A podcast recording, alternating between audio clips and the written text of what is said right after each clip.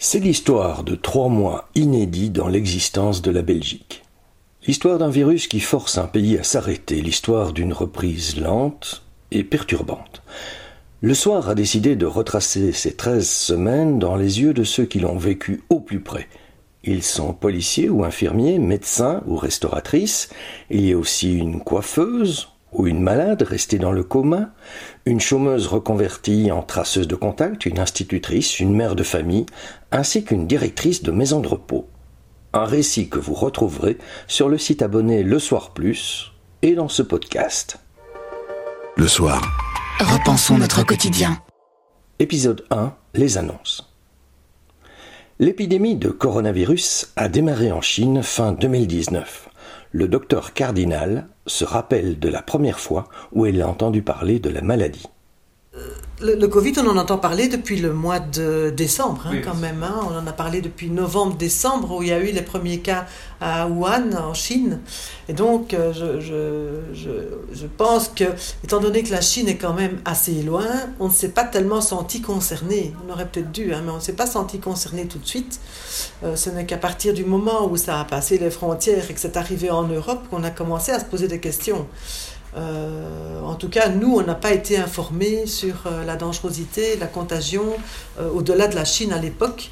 Et donc, quand c'est passé, quand c'est arrivé en Italie, où ça a été vraiment une catastrophe, moi étant italienne et, ayant eu de la famille là-bas, j'ai été confrontée vraiment de près. enfin de près ou de loin en tout cas, à ma famille qui était, qui était juste à côté de, de l'épicentre en fait. Pense que même les experts scientifiques ont été un petit peu dépassés euh, par euh, la contagiosité et la dangerosité du virus, parce que le coronavirus, comme, ce n'est pas la première fois qu'on en entend parler. On, en a, eu une épidémie déjà en 2003, enfin on, en entendait parler en 2003, mais pas, comme ça, pas, effectivement euh, pas du tout comme ça. Et au début, les symptômes, effectivement, étaient des symptômes grippaux. Mais euh, malgré tout, euh, je pense qu'ici en Belgique, on a tout de suite dit aux médecins généralistes, attention, ce coronavirus-ci, il est dangereux. Vous ne pouvez pas examiner vos patients dans les cabinets médicaux. Il faut trouver des solutions. Et les médecins ont été vite pris en charge, en tout cas, euh, je pense, dans toute la Belgique. En tout cas, moi, je me souviens de plusieurs communiqués du Collège de médecine générale, donc en Wallonie en tout cas, où on nous disait vous ne pouvez pas examiner les patients avec le moindre symptôme dans vos cabinets. En Belgique, les choses sérieuses commencent le 12 mars. C'est le jour où se tient le premier Conseil national de sécurité, le CNS. Les premières mesures de confinement sont annoncées, la fermeture des écoles et des restaurants. Isabelle Nizet est propriétaire d'un établissement à Bruxelles. Elle se souvient. J'ai un petit tabouret dans la cuisine sur lequel je me pose et je me suis mais complètement effondrée en me disant mais c'est pas vrai quoi. Parce que avant je me disais toujours j'ai pas peur de, du virus, j'ai peur des conséquences et des, dégâts collatéraux et j'ai l'impression qu'il va y en avoir, je le sentais, je sentais quelque chose venir. Et donc euh, je suis montée dans la salle, j'ai dit euh, donc à Omar, je t'as entendu, donc lui il était avec les clients, il n'avait rien entendu. Et lui, il veut toujours rester positif. Mais attends, je dis, mais non, enfin, Et les gens m'ont entendu, il y avait une espèce d'ambiance assez bizarre. Les gens voyaient que j'étais complètement décomposée. Je m'attendais à ce qu'il y ait quelque chose, mais peut-être pas à ce point-là qu'on nous dise demain c'est votre dernier jour. Waouh, ça a été vraiment euh, difficile à avaler. Et puis bon, le lendemain, on s'est dit, bah voilà, c'est le dernier jour. On sentait bien que les gens allaient vouloir profiter. En effet, on a fait une journée terrible, que ce soit le midi et le soir. On a eu des gens jusqu'à 17h. On a juste fermé pour renettoyer. Et puis on a réouvert à 18h. Ça a été un bon jour. Je veux dire, qui a rattrapé la mauvaise semaine. Et quand on a fermé le volet, ben voilà, on s'est euh, séparé avec euh, les avec l'équipe. Mais moi, j'étais convaincue, enfin, à la fois, j'étais dans un état d'esprit un peu, qu'est-ce que je vais faire? Ouais, un peu pouce en tête, là, euh, qui va un peu euh, je réfléchissais à plein de trucs, j'avais plein d'idées. Je voulais faire euh, takeaway quelques jours, pas toute la carte. Je voulais faire des repas suspendus. J'ai pris contact avec l'ASBL Lilo. Enfin, j'avais plein d'idées comme ça. Puis, j'ai été complètement choquée. Le lundi, donc le lundi, c'est un jour de fermeture. Je, devais aller euh, port de Namur en redescendant à pied j'étais complètement choquée de voir en fait que tout était fermé alors que c'était des magasins, on ne leur avait pas demandé de fermer. Je me dis, oula, il y a quelque chose qui se passe. Et personne en rue. Oh là là. Donc, je j'ai pas dormi. Et puis je me suis dit, on va pas faire le takeaway en fait. On va pas le faire, le risque est trop grand, on peut pas perdre d'argent, euh, on va pas le faire. Mais avec le stress de, est-ce que je prends la bonne décision? J'en étais pas convaincue à 100%. Le début des angoisses commence. Nathalie, elle, est professeure en sixième primaire à Liège. Son dernier jour d'école et ses premiers jours de confinement sont à 100% dirigés vers ses élèves. Ben voilà, on nous a annoncé qu'on arrêtait totalement. Euh, on est un peu sous état de choc. Euh, donc moi, qu'est-ce que j'ai fait ici dans ma classe? Ben, Ne sachant pas si j'allais revoir ou pas mes élèves, ben, je leur ai dit de reprendre toutes leurs affaires, de vider les bancs, tous les bancs sont vides. Et je leur ai donné un petit horaire, un petit planning vierge euh, sur les cinq jours de la semaine. On a listé au tableau des choses à faire, à étudier, à réaliser. Et je leur ai donné comme tâche de réaliser donc ce jour-là après-midi euh, un petit hebdomadaire, enfin un petit plan de travail qui est personnel, qui était personnel à chacun, avec euh, leur, euh, voilà, leur portrait pour la semaine qui allait arriver. Ils pouvaient la gérer comme, ils le voulaient, comme ils l'entendaient, donc ça avait un degré de liberté, mais ils devaient prendre du français des mains tête l'éveil un peu tous les jours, mais ils pouvaient aller dans toutes les leçons. Alors j'ai eu, enfin, j'avais, j'ai eu la chance, je n'ai que 15 élèves cette année, et j'ai eu la chance ici en sixième d'avoir vu plus ou moins tout le programme. Je n'avais pas tout vu à fond, mais j'avais tout survolé. Donc tous les exercices que j'ai pu donner après, c'était de l'exercitation, de la consolidation ou du dépassement ou de la remédiation. Ça dépendait un petit peu euh, l'état, des difficultés de chacun des élèves. Ce 12 mars, ces élèves quittent l'école sans se douter qu'ils n'y reviendront pas avant de longues semaines. Le 14 mars, c'est au tour de la médecine de ville d'être impactée. Les généralistes ont interdiction de recevoir des patients dans leur cabinet pour éviter la propagation de la maladie. Le docteur Cardinal va nous raconter comment elle s'est organisée face à ce qu'on appelle maintenant les suspicions de Covid. Le 14 mars, euh, je me souviens très bien, c'était un samedi. Et étant donné qu'on avait cette information-là, qu'on ne pouvait pas voir les, patients dans nos cabinets médicaux, les patients ont commencé à venir au poste de médecine générale et devant ces personnes, on s'est dit, mais on ne peut pas les faire rentrer là non plus, parce qu'alors du coup, on ne peut pas mélanger les patients qui viennent pour autre chose, une entorse ou une plaie. On était déjà conscient qu'on ne pouvait pas mélanger les patients qui étaient symptomatiques et qui, qui risquaient en tout cas de contaminer les autres patients avec ces autres patients qui n'avaient pas de symptômes Covid à l'époque. Et donc, le 14 mars, je me souviens très bien, je suis venue ici en réunion de crise au, à l'hôpital de Tournai pour dire, écoutez, nous on a un gros souci, euh, étant donné que vous avez déjà installé un poste de, de Covid, est-ce que nous ne pouvons pas, nous, généralistes, venir dans ce poste de tri pour examiner les patients qui sont symptomatiques et qui sont suspects Covid? Et ça a été oui tout de suite. Ça, c'est la machine s'est mise en route. Euh, à 10h30, j'étais au poste, j'étais en, en, cellule de crise. À 11h, le poste était ouvert. À midi, on pouvait rentrer. Et à 13h, le premier médecin consultait déjà ici. Donc, on a dû mettre en place euh, assez rapidement, en fait, un, horaire pour euh, mettre des, des, des, consultations par les médecins généralistes. Et je dois dire qu'une solidarité entre médecins s'est rapidement mise en place parce que le lundi, on avait euh, l'horaire avec 80 médecins. Le docteur Cardinal change donc tout dans sa manière de travailler. Et le même jour, Cathy Bresciani, qui travaillait à l'hôpital de Charleroi, a de la fièvre. J'ai commencé à avoir la fièvre, des maux de tête. J'ai téléphoné à mon médecin traitant le lundi, mhm. qui est venu, qui m'a dit que je devais rester au domicile. Et puis, ça ne descendait pas. Enfin, la fièvre passait un peu au début et puis après, ça ne passait plus. Vous aviez combien de, de fièvre? 38, pas énormément, mais moi je Ah fais oui. jamais énormément de fièvre. hein. Je ne suis pas la personne qui va. Moi, à 37, je suis déjà. euh, Vous êtes 37, KO. 37 et demi, je suis KO.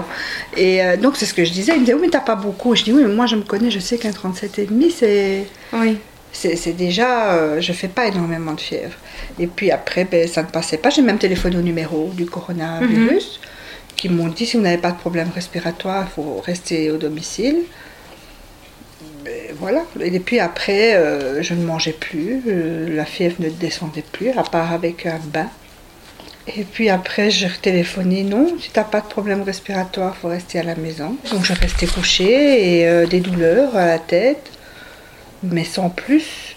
Et puis apparemment, moi je me suis pas rendu compte.